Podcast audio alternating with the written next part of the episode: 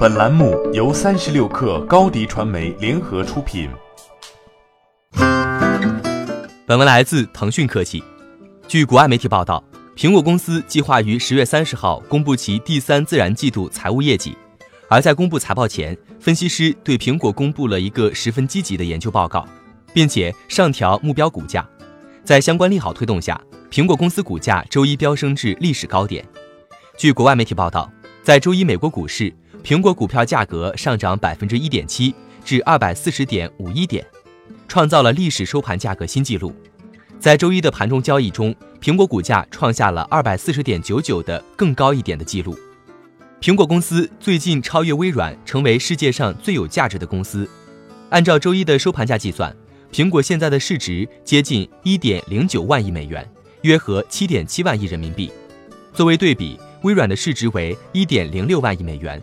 苹果多出了三百亿美元，约合两千一百二十二亿人民币。近日，美国金融企业雷蒙德詹姆斯公司分析师克里斯卡索重申了他对苹果股票的跑赢大盘评级，并将目标股价从二百五十美元（约合人民币一千七百六十八元）上调到了二百八十美元（约合人民币一千九百八十元）。这位分析师在一份报告中表示。苹果今年新出的 iPhone 十一智能手机的销量好于预期。另外，在明年初，苹果预计将推出一款低成本智能手机，传言中的 iPhone SE 二，这为苹果股票创造了更稳定的近期条件。从长远来看，这位分析师对苹果明年推出的 5G 智能手机寄予厚望。他表示：“我们越来越多地将 5G 机遇视为苹果的两年产品周期。5G 智能手机。”在二零二零年秋季的组合中约占百分之四十，在二零二一年产品周期中增长至绝大多数。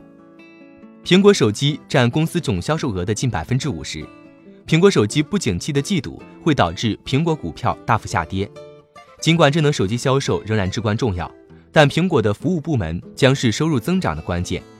服务业务是一个高利润领域，该业务将在未来几个季度推动公司的盈利。据国外媒体报道。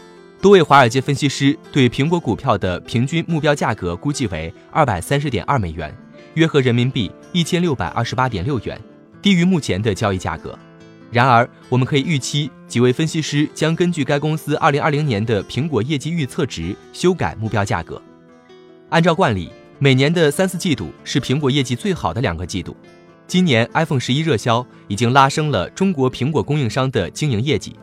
在发布财报后。苹果股价是否能够继续攀升，突破二百五十美元关口，值得关注。